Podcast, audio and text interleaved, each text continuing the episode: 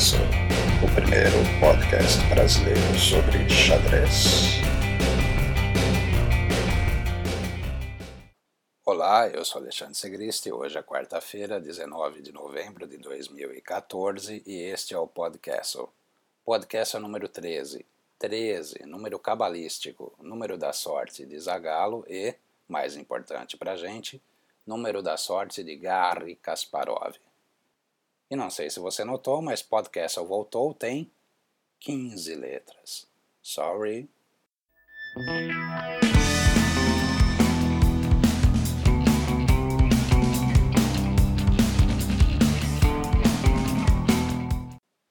Sochi 2014 Magnus versus Anand. Hoje foi dia livre, dia de descanso.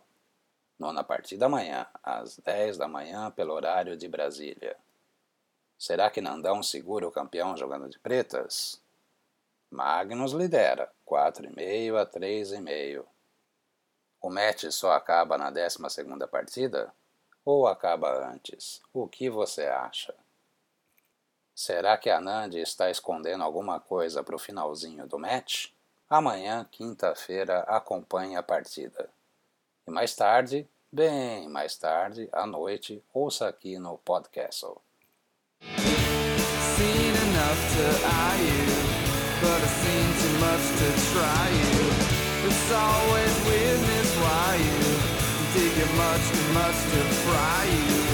The weirdness flows between us, anyone can tell to see us. Freak scenes can't believe us, or can it just be cool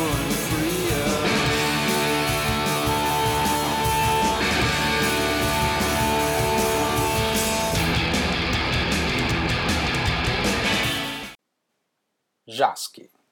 Seguem em Itajaí os Jogos Abertos de Santa Catarina. E os líderes, tanto no feminino quanto no masculino, não são as equipes pré-ranqueadas como número 1. Um.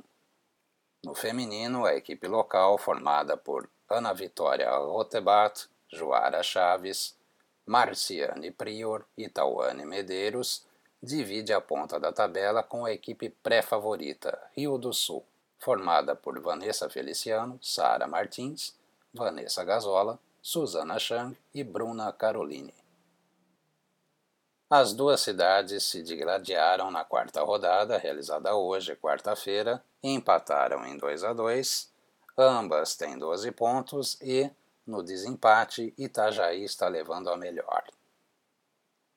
Destaques individuais do torneio para Tawane Medeiros e Susana Chang, das equipes líderes, e Kerry Librelato de Isara. As três jogadoras têm quatro pontos em quatro rodadas. No masculino, há um tríplice empate no alto da tabela. Pelo desempate, a brava equipe de Rio do Sul leva a melhor. Destaques individuais para Roberto Molina, o popular Molaina, Gilberto Milos, Gian Carlos Tamásia, Felipe Eudebs, Juliano Zonta, Cricor Marritarian, Evandro Barbosa e Rafael Leitão, todos com 4 em 4. Se você quer saber mais sobre os jogos em Santa Catarina, visite facebook.com barra xadrez catarinense. Lá você vai encontrar fotos e informações. E fica aqui a minha sugestão. Cadê as partidas? Poxa vida, eu quero ver as partidas. Muitos jogadores e jogadoras fortes se enfrentando. Cadê o PGN? Se o PGN já estiver em algum lugar, peço desculpas, mas eu já emendo. Se eu não encontrei, é porque não está fácil. Então vê se facilita. Quando é para divulgar alguma coisa, é melhor pecar pelo excesso. Facilita, pessoal, não complica.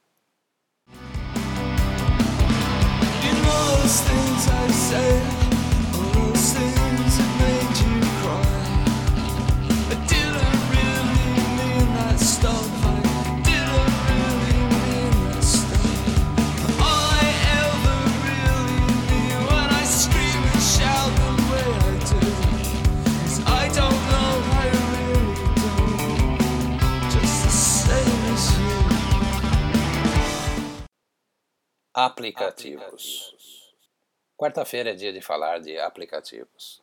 E eu bem que gostaria de falar hoje sobre o aplicativo oficial do Match em Sochi.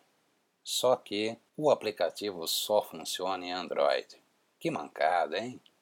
Sim, isso mesmo. O aplicativo da FIDE, o aplicativo oficial do Match pelo Campeonato Mundial de Xadrez, só roda em celulares e tablets que têm Android. Eu até sigo o desenvolvedor do aplicativo lá no Twitter, e que fique bem claro, o desenvolvedor não tem nada a ver com isso. Ele foi contratado para fazer um aplicativo para Android, foi lá e fez.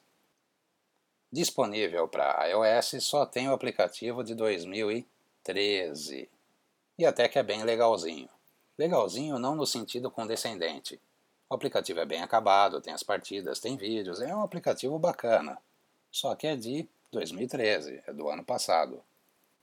Sometimes I don't thrill you. Sometimes I think I'll kill you. Just don't let me fuck up, will you? Cause when I need a friend, it's still you.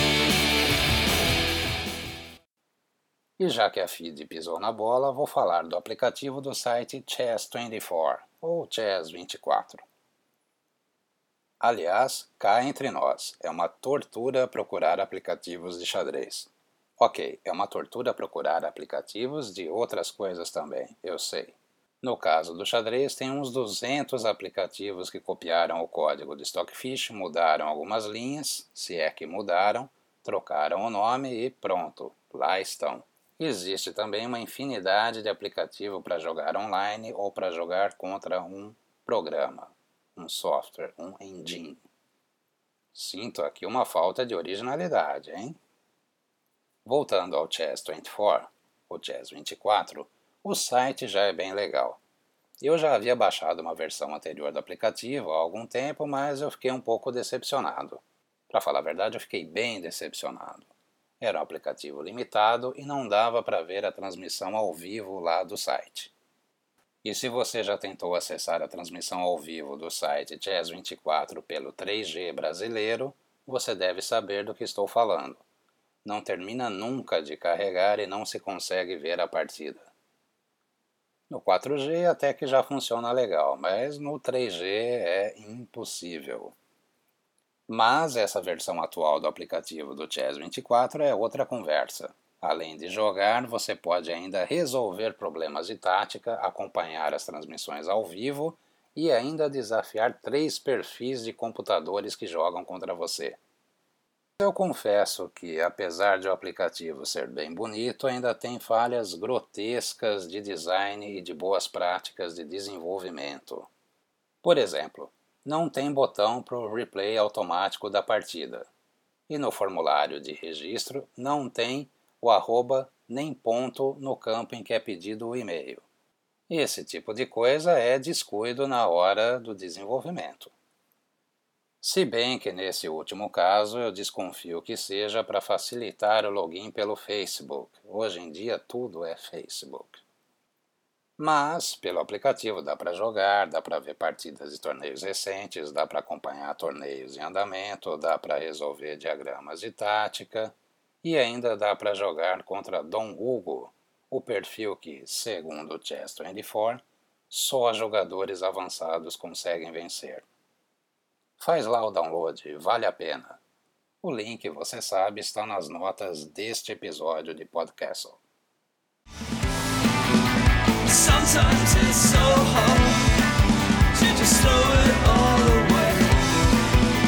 Sometimes